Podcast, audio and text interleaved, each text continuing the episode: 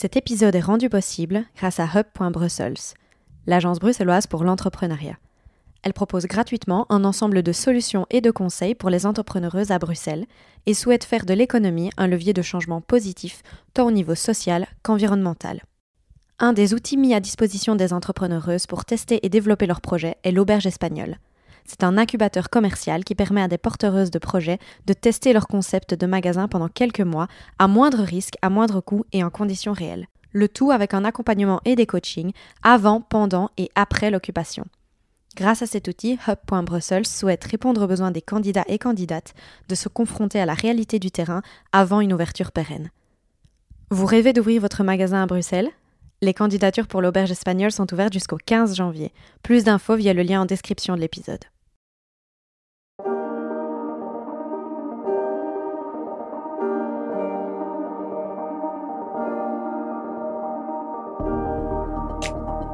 Parler du vivant pour sauver ce qu'il en reste, c'est l'ambition de notre génération. Dans ce podcast, je donne la parole aux acteurs du changement, ceux qui croient et agissent en faveur d'une transition écologique et sociale, ceux qui brisent les codes et créent la société de demain. Je m'appelle Laurie, je suis l'hôte d'Epicéa et j'espère que ces conversations révéleront en vous le chemin du possible. Si le podcast vous plaît, n'hésitez pas à donner une note sur Apple Podcast ou Spotify et à le partager sur les réseaux sociaux ainsi qu'à vos proches. Et maintenant, je laisse place à l'épisode. Bonne écoute Bonjour à toutes et à tous. J'ai le plaisir de recevoir à mon micro aujourd'hui Chloé Mikolajak, aussi connue sur les réseaux sociaux sous le pseudo de Green Monkey. Chloé est activiste, c'est même ainsi qu'elle définit sa voie professionnelle.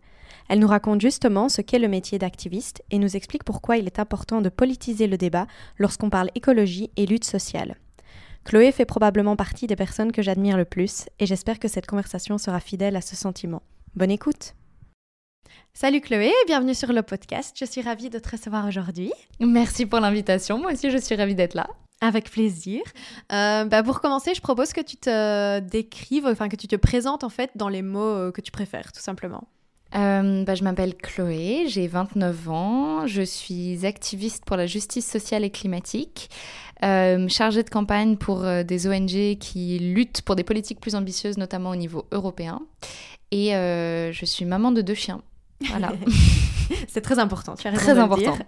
Peut-être on va faire un petit peu marche arrière et passer sur ton parcours scolaire qui, je pense, a commencé à Paris. Yes, j'ai grandi, euh, donc je suis belge, mais j'ai grandi en France.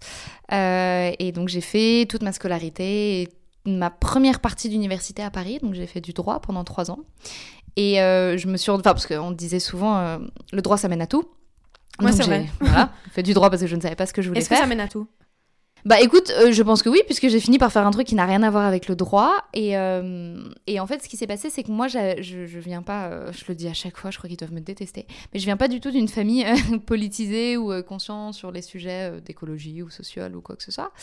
Et sauf que par contre, moi, j'ai toujours été un enfant très empathique et très sensible aux injustices, notamment. Et donc, euh, enfin voilà, tu vois, je me, suis, je me faisais lire euh, délégué de classe pour aider ceux qui galéraient avec les profs, etc. Et puis à la fin de ma première année de droit, il y a eu ce grand scandale en France euh, sur l'huile de palme. Et moi, j'ai vu ces images de forêts dévastées, de personnes qui avaient tout perdu, orang-outans qui avaient perdu leur maison. Et ça m'a profondément marqué. Et donc, à partir de là, j'ai commencé à me renseigner plus. j'ai eu la chance de faire certains voyages aussi qui m'ont beaucoup ouvert les yeux sur l'impact de l'homme sur le vivant. Et puis je me suis dit, mais en fait, j'ai pas du tout envie de faire du droit, ça m'intéresse pas. Donc j'ai fini mes études de droit et puis je suis revenue, enfin revenue, je suis venue en Belgique et là j'ai fait un master en gestion de l'environnement. Et donc je travaille dans ce domaine-là depuis. Ok, à l'ULB alors, c'est ça? Yes, c'était à l'ULB. Est-ce que tu as vu une grosse différence entre l'enseignement français et belge? Non. Franchement, euh, pas tellement. À part que, comme je faisais du droit, c'était assez strict, on va dire. Il euh, n'y a pas énormément de possibilité d'interprétation, on va dire. Euh, donc il y avait peut-être un peu plus ça sur le master en environnement. Et puis on était encore un peu au balbutiement, tu vois, c'était bien avant les marches pour le climat, etc. Donc il n'y avait pas un gros engouement sur ces sujets-là. La majorité des gens qui étaient formés, c'était pour bosser dans des trucs un peu, euh, un peu sérieux, tu vois, du style euh, conseiller communal en environnement ou quoi que ce soit. et donc on s'était pas... je pense qu'à mon avis, tu fais ce master aujourd'hui, tu apprends beaucoup de choses différentes que ce que moi j'ai eu il y a 7 ans maintenant, quoi. Oui, bien sûr. Bah, du coup, tu as brisé le mythe. Est-ce qu'on est différent des Français? Je ne crois pas non plus. Euh, et donc, euh, tu fais ton master en environnement. Et en fait, donc, le déclic, il est, il est là. Enfin, je veux dire, c'est là que tu prends vraiment euh, plaisir, on va dire, à, élaborer sur ces sujets. Ouais, exact. Et, et Ouais, c'est là où en fait je pense que ça est arrivé à tout le monde qui s'intéresse à ces sujets-là, c'est-à-dire que tu as ton point d'entrée, ça peut être n'importe quoi, hein. ça peut être pour certaines personnes ça va être le zéro déchet, d'autres personnes ça va être euh, les peuples déplacés, certaines personnes ça va être le véganisme, enfin voilà, chacun a son point d'entrée je pense.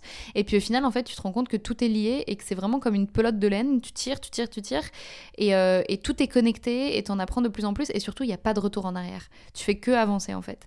Et donc là effectivement j'ai appris plein de choses, notamment sur euh, l'agriculture, l'industrie, etc. Des impacts que je ne connaissais pas forcément à ce moment-là.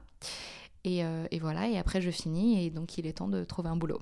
Et du coup, ça mène à quoi comme boulot de base euh, de faire ce genre d'études? Alors à l'époque, euh, bah, ça menait pas à grand chose, euh, sans te mentir, parce que moi j'ai vachement galéré à trouver un boulot à la sortie.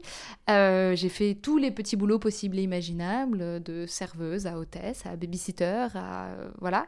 Et puis au bout de quand même pas loin de deux ans d'errance, un an et demi, je me dis mais là c'est pas possible, faut vraiment que je trouve un truc. Et donc je prends un stage, je reviens à Paris je prends un stage dans un cabinet de conseil spécialisé en développement durable. Et donc notre travail, c'était de conseiller donc nos clients, donc des grosses grosses entreprises dans divers secteurs, pour faire en sorte que donc leur chaîne d'approvisionnement en certains produits soit plus durable. En l'occurrence, c'était l'huile de palme, donc la boucle bouclée, assez marrant. Et euh, et puis euh, finalement nos chemins se séparent. Et moi, je me rends compte à ce moment-là que pour moi, j'utilise souvent cette expression, mais le marché ne s'autorégule pas. C'est-à-dire que le changement ne pourra pas venir de l'intérieur de ces entreprises, j'en suis persuadée, et qu'il faut réguler. Donc la main invisible, c'est un mythe. oui. pas un truc qui te tire vers euh, la bonne chose? Non, non, non, non, non, clairement. Si c'est pas euh, corrélé à du profit, en tout cas pour ces grosses entreprises, je ne parle pas forcément des plus petites, euh, des bicorp, des startups qui se lancent avec un impact positif, mais vraiment ces très grosses entreprises, je ne pense pas.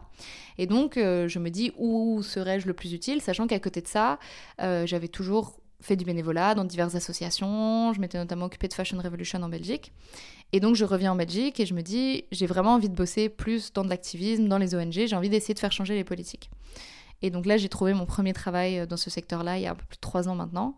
Et depuis, je coordonne des campagnes euh, européennes sur divers sujets euh, liés au climat et à l'environnement. Et du coup, selon LinkedIn, tu es activiste. C'est vraiment le titre de ton, de ton poste? Non, c'est pas le titre de mon poste, mais c'est juste qu'en fait, j'ai l'impression que je vais pas dire que je fais 50-50 parce que c'est pas vrai, je fais 80% de mon taf et, peut-être 20% ou 30% d'activisme, mais c'est juste qu'en fait, moi je considère mon travail comme bah, de l'activisme professionnalisé, on va dire en fait. Non mais complètement, bien sûr. Donc du coup, activisme, ça reprenait à la fois mon engagement militant personnel dans mon temps libre, ce que je fais avec les différentes activités que je fais, mais aussi ce que je fais dans mon boulot, parce qu'au final, je suis chargée de campagne, je suis activiste. Mon boulot, c'est d'aller euh, emmerder les politiques ou les entreprises sur certains sujets ou essayer de faire avancer les politiques.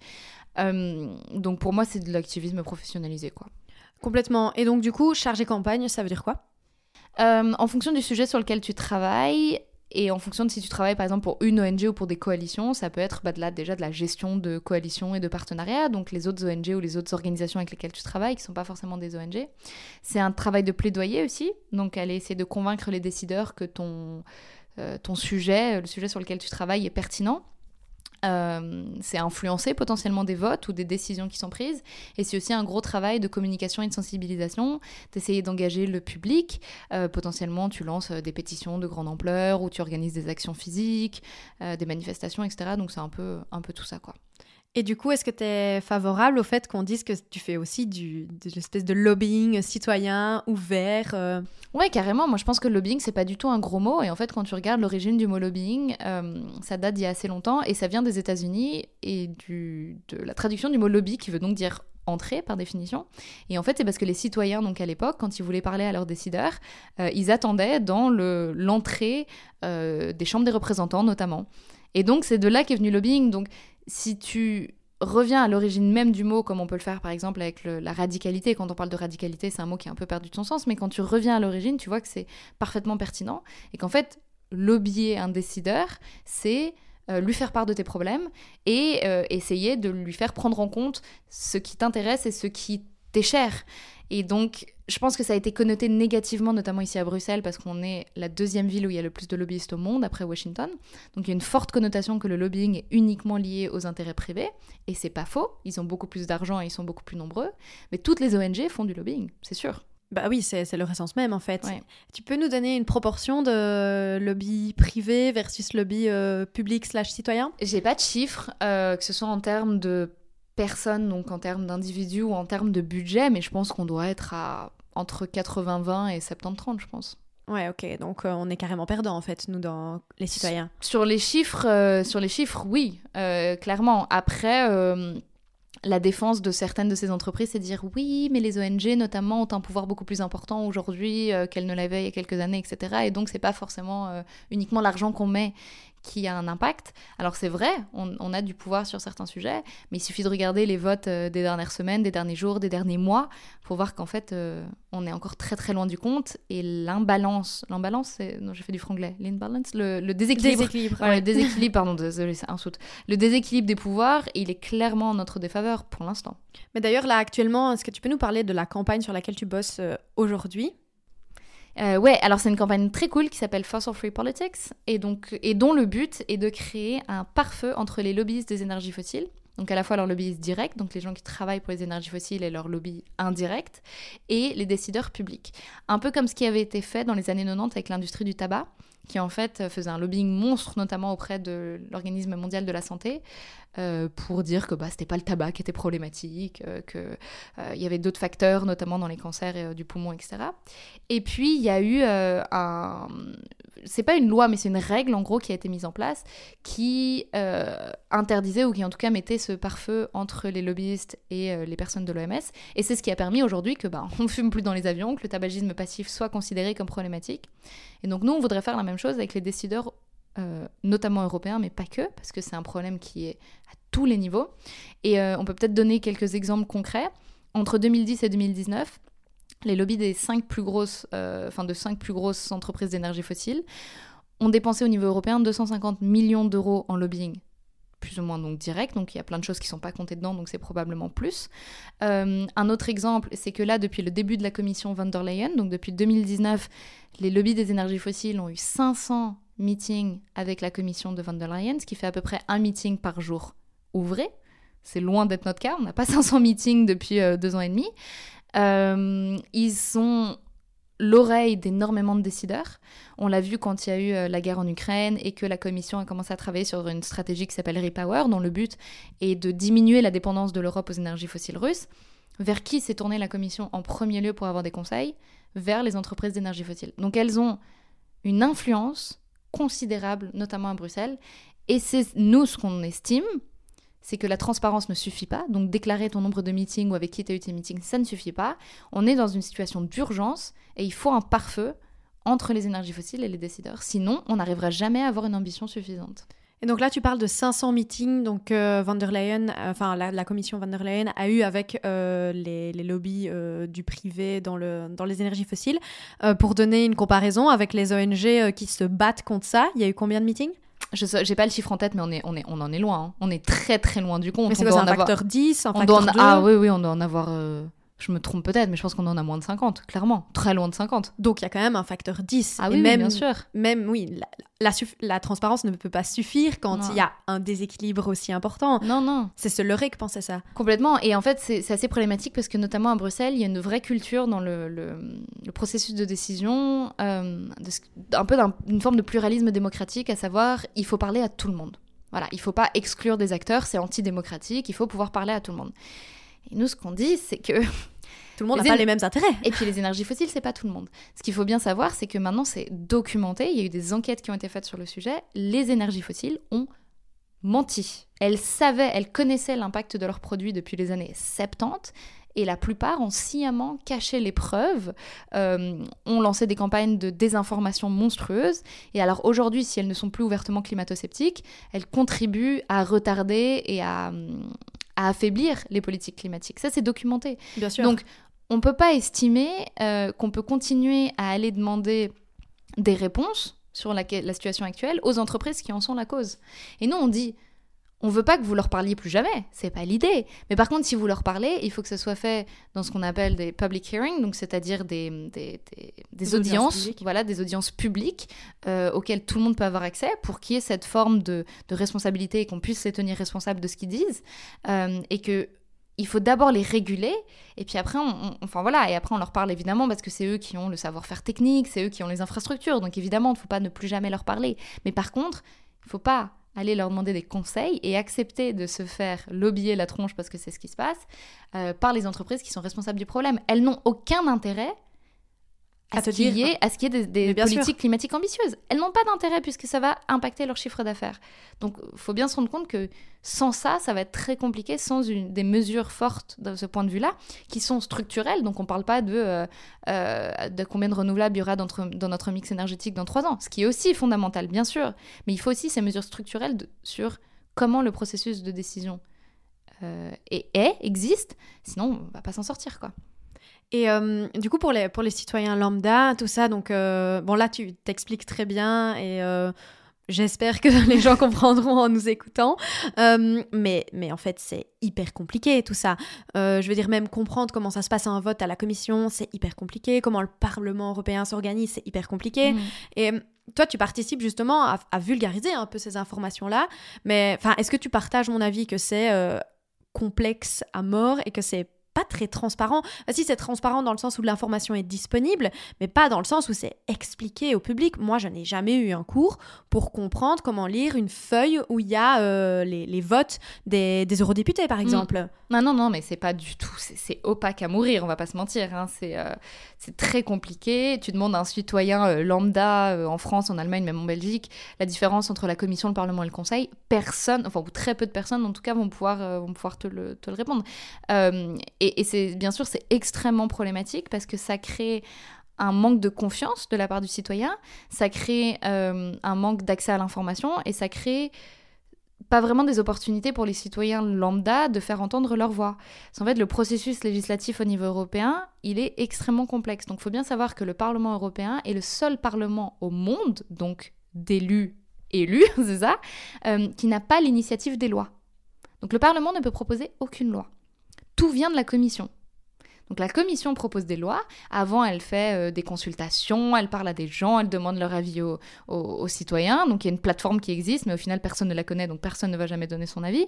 Et donc on se retrouve toujours juste avec des avis euh, soit d'industrie et d'ONG. Globalement, c'est ça Les seuls qui comprennent ce qui se passe. les seuls fait. qui comprennent ce qui se passe et qui ont la capacité de suivre ces processus. Et ensuite, la proposition de la commission va passer au Parlement et au Conseil, qui vont chacun euh, réfléchir à leur, euh, à leur position et qui ensuite vont négocier. Et s'ils sont pas d'accord, bah, ça repart. S'ils sont d'accord, bah, c'est adopté. Grosso modo, c'est ça. Ça met énormément de temps. Une loi au niveau européen, ça peut mettre jusqu'à trois ans. Euh, et, et c'est pas du tout clair. Surtout qu'au Parlement, ça passe d'abord par des comités qui votent sur la proposition, sur, des amendements, et puis ensuite c'est adopté ou pas en plénière. Donc c'est extrêmement complexe. Et, c'est extrêmement dommage parce que euh, j'avais j'ai eu une discussion un jour avec Cyril Dion sur ça, et c'est la démocratie et l'écologie sont extrêmement liées. Et aujourd'hui, l'Europe, peut-être me faire taper dessus en disant ça, mais pour moi, l'Europe dans laquelle moi j'évolue au niveau professionnel, elle n'est pas aussi démocratique qu'on peut le savoir. De par ce manque de transparence, de par cette opacité, de par la puissance qu'ont les lobbies pour des intérêts privés par rapport aux ONG, par rapport aux citoyens, on n'est pas dans une logique de démocratie pure. Et du coup, c'est extrêmement problématique et c'est comme ça qu'on arrive à des résultats comme on a eu récemment, avec des votes qui sont catastrophiques pour l'environnement, euh, pour les populations les plus précarisées, etc. Donc, il faut retravailler tout ça. Mais pour retravailler tout ça, il faut revoir les traités, extrêmement compliqué, ça met des années, etc. Et il faut bien se rendre compte aussi que cette situation, cette complexité, Elle profite à certains. elle profite à certains qui sont notamment les intérêts privés, mais elle profite aussi aux États membres. Parce que les États membres, dès qu'il y a quelque chose qui ne va pas dans leur pays, c'est très facile pour eux de remettre le doigt sur l'Europe. Ah, vous avez un problème avec les pesticides, c'est pas moi, c'est l'Europe. Ah, euh, vous trouvez que, je sais pas moi, l'inflation, je sais pas quoi, c'est pas moi, c'est l'Europe. Alors qu'en fait, il faut bien se rendre compte que dans le processus décisionnel, ils ont la moitié euh, des voix, quoi. Enfin, finalement, le processus de décision, il se prend entre les parlementaires européens et les États. Mais surtout que les États sont les, enfin les, les élus au niveau des États sont les eurodéputés, enfin certains. Euh, oui, enfin, du coup, ils sont élus dans les élections européennes, mais, mais là, là, quand je dis les États, je parle plus des gouvernements, tu vois. Donc les gouvernements, c'est extrêmement facile pour eux de pointer le doigt au niveau européen et de dire ah, mais c'est pas nous, c'est l'Europe. Alors qu'en fait, eux, ils sont au Conseil, donc ils ont la moitié euh, du processus de décision entre leurs mains. Donc c'est pas possible de dire, et on le voit notamment dans des pays comme la Hongrie et la Pologne, qui ont vachement tendance à dénoncer euh, l'Europe comme étant le responsable de tous les maux des habitants de ces pays-là, alors qu'au final, eux participent au processus décisionnel. Donc tu peux pas tout le temps blâmer quelque chose dont tu fais partie au final. Non, mais tout à fait, en effet. Et donc, euh, si je, reviens un peu euh, en arrière, euh, tu as commencé donc ta, ta, carrière, on va dire, en pas en politique, je sais pas trop comment dire, en tant qu'activiste, mais tu as toujours été au niveau européen. Plus ou moins, ouais, ça c'est plus ou moins toujours fait au niveau européen. parce que bah, j'avoue, moi j'aime bien évoluer dans des milieux un peu internationaux, ça m'a toujours euh, beaucoup plu. Et euh, pour une autre raison aussi, c'est qu'il faut bien se rendre compte que pardon, 80% des législations environnementales qu'on trouve dans les pays européens, enfin jusqu'à 80, c'est pas 80 le euh, chiffre absolu, mais jusqu'à 80% des législations environnementales, on parle de pesticides, on parle d'objectifs émissions de polluants pour les voitures, on parle de nourriture, d'industrie, etc tout ça, enfin jusqu'à 80, passera à un moment ou un autre par l'Europe.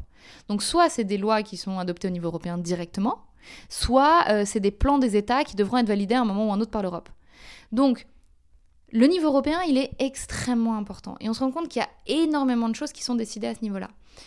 Et pourtant, il n'y a pas une réelle, enfin, il n'y a pas une mobilisation aussi importante qu'au niveau des États membres.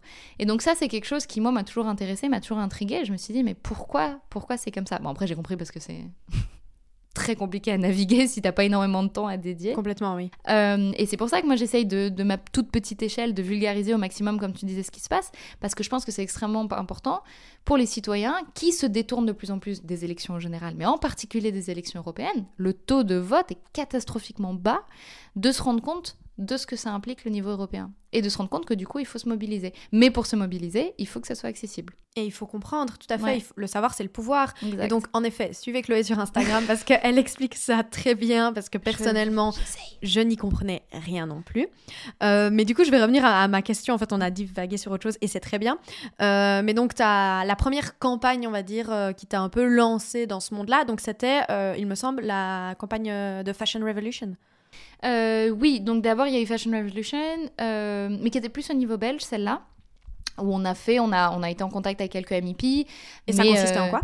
Fashion Revolution, c'est une initiative internationale qui a été créée après l'effondrement du Rana Plaza en 2013, donc l'effondrement d'une usine à Dhaka au Bangladesh, qui a tué plus de 1136 ouvriers textiles, majoritairement des ouvrières, et qui a un peu c'est terrible à dire, mais qui a un peu déclenché, en tout cas au niveau international, cette prise de conscience sur euh, la question du secteur de l'habillement et notamment de la fast fashion.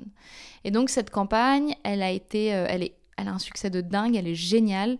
Elle a été développée dans énormément de pays à travers le monde, euh, de la Jamaïque à la Russie, l'Indonésie à la France, pour bah déjà se souvenir de ce qui s'est passé ce 24 avril 2013 et aussi demander plus de transparence de la part des marques de fast fashion, d'où le slogan euh, Who made, my, clothes. Voilà. Et donc ça, j'ai fait ça pendant un petit temps. Et puis après, la deuxième campagne qui m'a vraiment plus mis le pied à l'étrier au niveau européen, c'était la campagne donc Right to Repair, donc pour le droit à la réparation, qui avait pour but de lutter contre l'obsolescence euh, programmée. Euh, enfin, nous on dit l'obsolescence prématurée, pas programmée, des appareils électroniques. Parce qu'en fait, l'obsolescence programmée, ça impliquerait qu'on puisse prouver que euh, dans la salle de réunion d'Apple, de Samsung ou quoi que ce soit, il se soit dit à un moment euh, ce téléphone, je veux qu'il arrête de fonctionner après deux ans, trois mois, euh, quatre jours, deux heures et dix minutes. C'est improuvable. Alors que ce qu'on appelle l'obsolescence prématurée, ça prend beaucoup plus de choses en compte. Donc le fait que les pièces détachées ne soient pas disponibles, le fait que les mises à jour puissent ralentir la, les performances de l'appareil, tout ça, c'est ce qui rentre à ce moment-là. Donc c'est une série de comportements de la part des fabricants qui rend la réparation plus difficile et l'obsolescence plus certaine. Et, euh, et donc ça, c'était vraiment chouette et on a eu beaucoup de succès avec cette campagne. C'est vraiment un sujet qui intéresse les Européens et aussi les décideurs publics, même si on est encore très loin du résultat escompté. Mais c'est vraiment plus ça, euh, c'est celle-là qui m'a vraiment mis le pied à l'étrier dans le secteur européen, je pense. Et c'était quoi les victoires de cette euh, campagne-là, du coup? C'est qu'en fait, donc, la Commission a proposé plusieurs régulations sur ce sujet-là. Donc ça, c'était déjà très cool. Qu'au Parlement européen, on a vraiment clairement eu un soutien, même euh, de la part de, de, partis qui n'étaient pas, euh, enfin, qui sont pas traditionnellement connus pour être des partis qui soutiennent les causes environnementales, euh, voilà. Mais c'est qu'en fait, c'est quelque chose qui est la réparation, c'est c'est quelque chose d'hyper positif en fait. moi, j'ai découvert un monde que je connaissais pas du tout parce que je suis pas du tout DIY, je ne, je ne sais pas ouvrir mon ordinateur et triturer ce qu'il y a dedans. Et en fait, j'ai découvert. C'est plein de gens, je crois. Ouais, c'est ça. Mais j'ai découvert un monde qui est extrêmement bienveillant, notamment à travers les Hyper Café, mais pas que, euh, où c'est vachement à propos d'entraide. Il y a énormément de gens qui publient des manuels ou des tutos sur Internet pour aider les autres. Et c'est quelque chose de concret, en fait, qui nous apporte de la résilience. Parce que on a beau se focaliser sur ce qui va pas au quotidien, il faut aussi bien réaliser qu'avec les chocs qu'on va se prendre dans les prochaines années, il va falloir qu'on apprenne à être beaucoup plus résilient. Et beaucoup plus résilient, c'est notamment euh, d'un point de vue alimentaire, d'un point de vue de l'eau, d'un point de vue du logement, mais c'est aussi d'un point de vue de la réparation, euh, de la réutilisation. Et donc le droit à la réparation, c'est hyper positif comme sujet et c'est génial comme, euh, comme, ouais, comme campagne, c'est génial comme environnement, c'est génial comme communauté en fait. Ok. Et donc là, ça a abouti. Donc il y a finalement une directive? Euh, Il y a en fait une directive sur certains produits, donc qui est le gros électroménager, qui est insuffisante clairement par rapport à ce qui est nécessaire. Et là, il y a euh, notamment d'autres appareils qui sont en train d'être couverts, notamment les smartphones et les tablettes. Et les tablettes, oui, c'est ça. Avec d'autres euh, appareils qui sont aussi dans le pipeline. Et puis après, il y aura une loi sur la question du droit à la réparation, mais qui va passer plus par la perspective des consommateurs à quoi tu as le droit en tant que consommateur, sachant qu'aujourd'hui c'est plus un remplacement plutôt qu'une réparation. Quoi. Ok, d'accord. Et peut-être, ça n'a peut-être rien à voir, mais peut-être que tu vas pouvoir enfin me répondre de pourquoi on n'a pas tous les mêmes chargeurs. Est-ce que ça, ça fait partie de ah, Alors ça, c'était adopté au niveau... C'est pas partie de la campagne. Euh, c'était vraiment autre chose, mais là par contre ça a été adopté au niveau du Parlement il me semble, donc la, la, politique pour un chargeur commun qui devrait être mise en place il me semble de 2025, quelque chose comme ça, et là l'idée c'est qu'on aurait tous un chargeur commun. Un donc on peut se rendre compte que même à ce niveau-là, donc les chargeurs de nos smartphones, la, Commission ou le Parlement européen a euh, un, avis là-dessus et se positionne là-dessus. Oui, tout à fait. Donc les choses de notre quotidien, quoi, finalement. Donc c'est pour ça que c'est hyper important de s'intéresser à ces choses parce que les choses qui nous touchent directement, genre le fait d'avoir un iPhone et puis ensuite d'avoir un autre téléphone et de pas avoir le même putain de chargeur, euh, bah, c'est des choses qui se discutent euh, en plénière. Euh. Exactement. Ou alors un autre, un autre truc qui nous touche au quotidien. Enfin, deux autres exemples. Un qui est peut-être un peu moins concret pour la plupart des gens, c'est la PAC, donc la politique agricole commune. En gros, ce qu'on bouffe, ce qu'on a dans notre assiette, c'est fortement influencé par les politiques européenne. Euh, et un autre truc beaucoup plus concret, beaucoup plus chiant au quotidien, mais bon, mine de rien, c'est voilà, c'est euh, GDPR. Donc euh, le, petit truc ce qu'on doit cocher à chaque fois, ça c'est l'Europe aussi. Donc est-ce que tu peux juste expliquer ce que c'est? Moi je sais, mais peut-être pas tout le monde. ouais, GDPR en gros c'est un système de protection de tes données personnelles et d'avec qui tu les partages et c'est ce qui fait qu'au final à chaque fois que tu es sur un site on te demande de checker si oui ou non tu es d'accord de partager tes données et et voilà, donc c'est parfois chiant, notamment pour les entreprises, les ONG, enfin les gens qui essaient de collecter des données. Mais après, pour le citoyen, c'est quand même vachement bien, quoi. Et, euh, et on est le seul, la seule région au monde à l'avoir. Donc, ils font quand même des choses pas, pas tout à fait débiles parfois. Euh, et si on peut revenir sur la PAC, est-ce que tu peux donc expliquer ce que c'est? Ouais, donc la PAC, c'est la politique agricole commune. C'est un des trois piliers de l'Union européenne en termes euh, financiers. Donc, c'est un tiers de l'argent européen par dans la PAC. Et euh, c'est, euh, il y a un certain nombre de, politiques avec la PAC, donc à la fois sur euh, des sujets plus environnementaux. Une grande partie de la PAC, c'est ce qu'on appelle les aides directes, donc de l'argent qui est donné directement aux agriculteurs. Sauf que la PAC telle qu'elle est faite actuellement, elle est vraiment couillonne pour les agriculteurs et pour l'environnement. Il y a notamment un, élément qui est particulièrement problématique, c'est que la PAC continue en fait à, à encourager la course à l'hectare. La PAC subventionne majoritairement l'achat. Non, la, la, taille de l'exploitation. Donc plus ton exploitation est grande, plus tu reçois de l'argent de la PAC. Donc il faut bien savoir qu'aujourd'hui 80% de l'argent de la PAC va à 20% des exploitations. Mais bien sûr, donc ça ne va pas aux, petits agriculteurs qui ont des petites fermes. La plupart ne touchent pas la PAC en fait. Euh, ou alors s'ils la touchent, c'est vraiment, c'est plus, ce sera pour des sommes extrêmement minimes. Et du coup, la charge administrative va être plus que ce que tu vas bénéficier en recevant de l'argent de la PAC.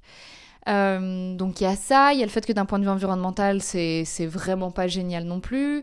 Euh, donc la PAC, elle est, elle, est, problématique et moi je pense que la PAC actuellement, euh, c'est un frein à nos ambitions environnementales et climatiques en Europe. Bah, en termes d'alimentation, oui, probablement. Et donc là, on a parlé de certaines campagnes auxquelles tu as participé ou que tu as pu suivre. Est-ce qu'il y en a d'autres qui t'ont marqué? Euh, Est-ce qu'il y en a d'autres qui m'ont marqué? Euh, bah, J'ai un peu la tête dans le guidon en ce, en ce moment donc et le cerveau un peu embrumé.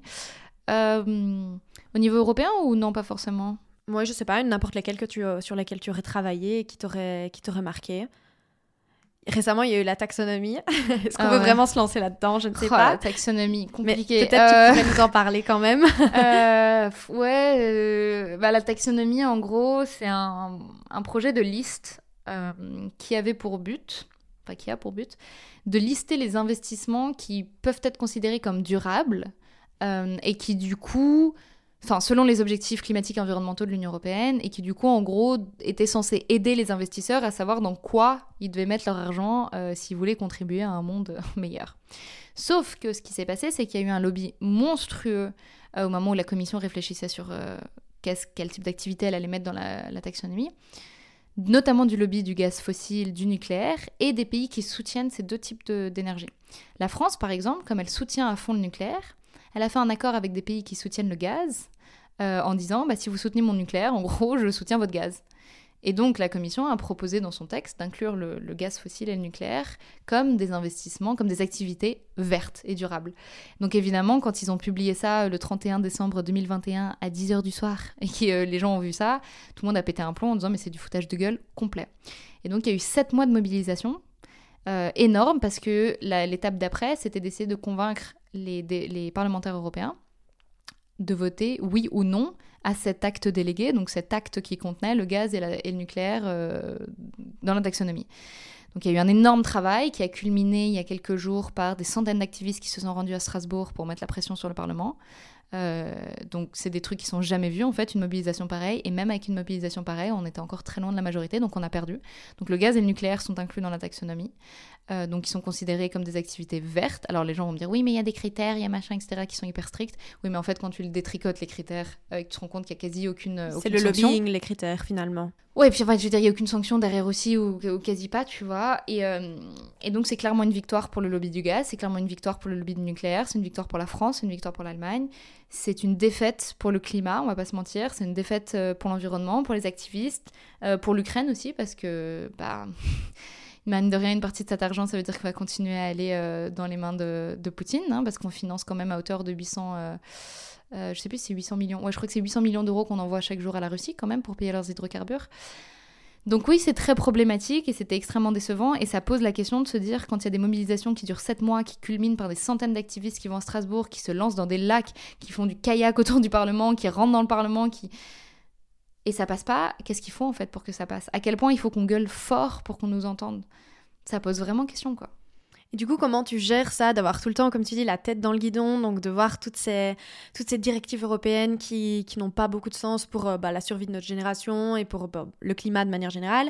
Euh, comment tu fais pour euh, gérer ça dans ta vie Enfin, comment tu arrives à te détacher de ton activisme dans ta vie perso? Bah, je fais pas. Non, euh, ça, dépend en fait. euh, Là, je galère, clairement. Là, si tu me poses la question aujourd'hui, après les derniers votes des dernières semaines, c'est vraiment pas simple. Euh, c'est mauvaise nouvelle sur mauvaise nouvelle.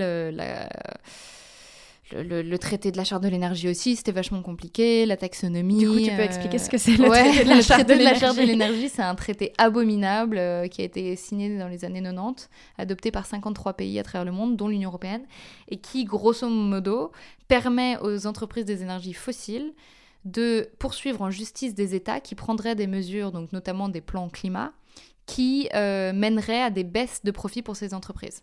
Exemple typique, une entreprise a créé, je sais pas moi, a construit dans les années 2000 ou 2010 une usine à charbon aux Pays-Bas. Les Pays-Bas, il y a quelques années, ont pris une politique pour sortir du charbon. Là, actuellement, les Pays-Bas sont poursuivis pour 2,4 milliards d'euros par ces entreprises. Donc, évidemment, les pays sont vachement frileux à l'idée de prendre des mesures ambitieuses si derrière, ils peuvent se prendre des procès pour des milliards, des dizaines de milliards. Donc, ce, traité est problématique, il fallait en sortir. Il y a eu un processus de négociation qui a duré deux ans. Et là, il y a eu les résultats il y a trois semaines, deux semaines, et on n'en sort pas. Donc, euh, on nous présente ça comme un succès parce que on va pouvoir en sortir dans dix ans, mais ça veut dire que pendant et progressivement, et ça veut dire que pendant encore dix ans, euh, on peut potentiellement tous les pays européens peuvent se prendre des procès. Donc, ce qui se passe, c'est qu'il y a plusieurs pays qui ont annoncé qu'ils voulaient en sortir individuellement, donc notamment l'Espagne, euh, les Pays-Bas aussi, je crois. L'Italie, il me semble. Ouais, l'Italie, mais l'Italie, je crois qu'on est déjà sorti. Il faudrait vérifier, mais je crois qu'ils s'en sont déjà sortis. Mais donc voilà, c'est un peu mais qu'est-ce qui se passe quand ils en sortent? Parce que je sais qu'il y a une sanction, enfin c'est pas vraiment une sanction, mais il y a un délai de prescription. 20 ans. Pendant 20 ans, ils peuvent encore se prendre des procès. Ils peuvent encore se faire poursuivre pour des milliards d'euros pendant 20 ans. Donc l'intérêt de sortir tous ensemble, c'est qu'il n'y avait pas cette Exactement. Enfin, c'est que si on en sort tous ensemble, globalement, le traité devient plus ou moins caduque en fait. Ce qui est aussi extrêmement problématique avec ce traité, c'est que ces procès n'ont pas lieu devant la justice, ces procès ont lieu devant des cours privés, donc ce qu'on appelle des systèmes d'arbitrage internationaux, où euh, les juges, les avocats, etc., sont plus ou moins en fait partie à chaque fois de, des... Enfin, sont choisis par les parties. Donc ça pose euh, vachement de questions. Donc pour revenir à ta question, c'est ouais, en ce moment c'est très compliqué. Euh, le, déni, clairement, euh, aide une partie. Hein. Enfin, je veux dire, euh, c'est très efficace, le déni. Donc, une partie de mes émotions qui sont bien au fond. Et puis, sinon, bah, je pense que c'est bête, mais voilà, essayer de prendre du temps, un peu essayer de déconnecter, même si c'est pas facile. Et enfin, moi, c'est ce que j'espère pouvoir faire cet été. Mais c'est difficile parce qu'en plus, quand t'es activiste, t'as vachement de culpabilité. Te dire, oui, mais du coup, si je suis pas sur un peu tous les fronts. bah, qu'est-ce qui se passe? Est-ce que ces trucs vont passer, etc. Alors que, enfin, personne n'est irremplaçable, clairement. Et, mais mais c'est là où je pense qu'il faut vraiment pointer l'importance du nombre en fait. Et le fait qu'on n'est pas du tout assez nombreux aujourd'hui et ce qui fait que cette responsabilité pèse sur les épaules de euh, quelques dizaines, quelques centaines de personnes. Et c'est pas ça qui est durable en fait. Et c'est pour ça qu'il y a des burn-out militants à gauche à droite. Et là aujourd'hui on a besoin que beaucoup plus de gens nous rejoignent. Et c'est ça qui rendra ça durable. Comme ça quand des gens sont fatigués ont besoin de prendre du temps d'autres prennent le relais. d'autres prennent le relais. Et on n'a pas ça pour l'instant. On n'a pas encore en tout cas en chiffre on en parlait euh, récemment, donc euh, pour la, c'était notamment pour la taxonomie, mais euh, c'est valable pour plein d'autres campagnes. le fait que ben, quand on travaille ensemble, on mâche le travail aux gens, on leur écrit des tweets, on leur écrit des emails, ils ont qu'à les copier-coller, les envoyer. Et on voit que ça, ça c'est pas beaucoup fait, quoi. Les gens ne prennent pas énormément part. Bon, certaines personnes, bien sûr, mais c'est pas suffisant en termes de nombre, en termes de masse. Et, euh, et, ça, ça fait partie aussi de la déception du quotidien, j'imagine. Clairement, c'est super frustrant de se dire que justement, tu fais ce travail. Euh, et que ça leur prend du coup deux minutes, alors que toi, ça t'a pris euh, six heures à tout écrire, à faire les recherches, etc. Et ça leur prend deux minutes, et parfois, ils le font pas. Donc, c'est décevant, on va pas se mentir. après, je comprends, tout le monde est fatigué, c'est une période difficile, on est sorti de deux ans de Covid, on a maintenant une guerre. Euh, mais je pense qu'il faut vraiment que les gens réalisent que se mobiliser deux minutes, c'est rien par rapport à l'ampleur de, ce que, de, ce à quoi on fait face. Et que dans quelques années, bah, ce sera plus deux minutes qu'il faudra se mobiliser. Ce sera littéralement pour... Il euh, faudra s'attacher à des, à des grillages. Bah, et puis il faudra, faudra surtout apprendre à être vachement résilient. Et ça, les gens, euh, c'est un, une autre étape. quoi. Donc, donc je, voilà, je pense qu'on a personne n'a craqué la solution pour... En, embarquer des, des, des, milliers, des millions de personnes, sinon on ne serait pas dans la situation dans laquelle on est. Donc faut se poser des questions, il faut peut-être réévaluer nos stratégies, euh, faut peut-être, euh, je sais pas, moi agir plus au niveau des communautés, plus au niveau local. J'ai pas encore, enfin j'ai pas et je pense que je l'aurai jamais, mais j'ai pas de réponse. Mais c'est vrai que c'est frustrant. Bah oui, bien sûr. Euh, ce qui est encore plus frustrant, je trouve, c'est quand on voit, euh, toi et moi, on est actifs sur Instagram, quand on voit l'autre monde, c'est-à-dire le monde qui n'a pas conscience ou pas envie d'avoir conscience peut-être de, de, la crise dans laquelle on se trouve euh, et qui, qui, continue de, de fonctionner euh, plein pot. Enfin, personnellement, c'est quelque chose qui me frustre beaucoup. Et toi, tu es active aussi sur, euh, mm. sur Instagram. Est-ce que ça fait partie aussi des choses qui te révoltent? Oui, oui, bien sûr. Et bon, après, voilà, je ne pense pas que c'est forcément pertinent de critiquer le comportement de chaque personne. Par contre, ce que je trouve particulièrement frustrant, c'est quand des personnes qui ont des audiences monstrueuses sur les réseaux sociaux, donc euh, les influenceurs notamment avec des centaines de milliers, voire des millions de personnes, euh, postent des trucs euh, mais complètement insensés par rapport à l'urgence dans laquelle on est.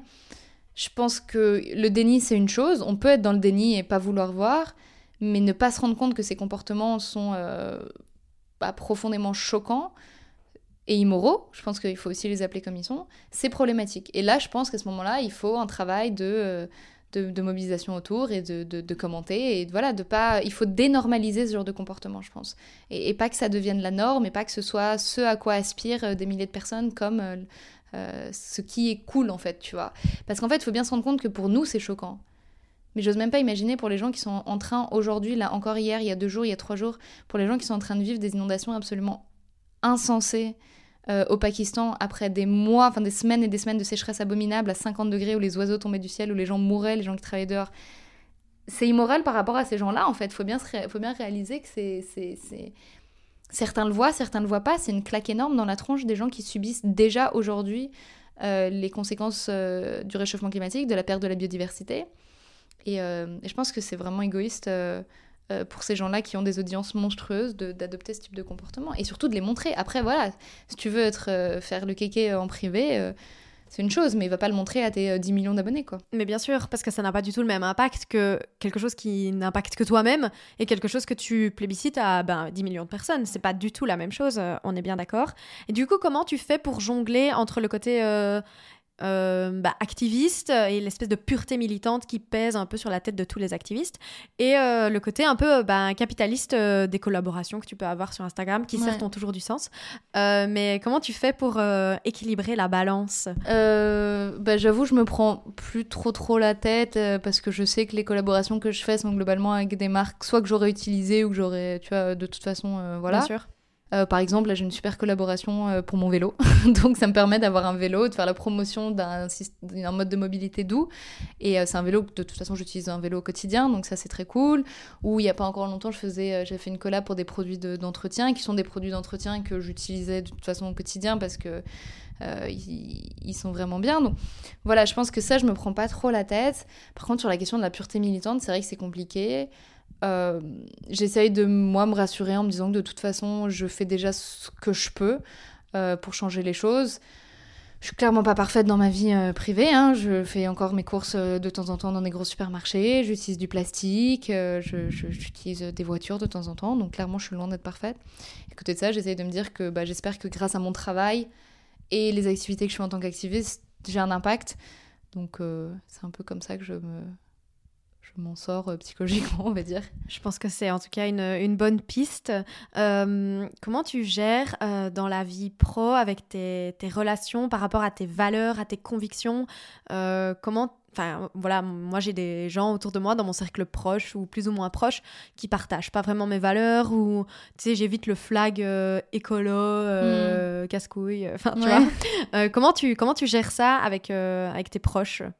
Euh, bah, dans mon travail, du coup, ça se pose pas trop parce que je travaille quasi bah, qu'avec des gens qui sont hyper sensibilisés à ces sujets-là, etc. Donc ça, ça va.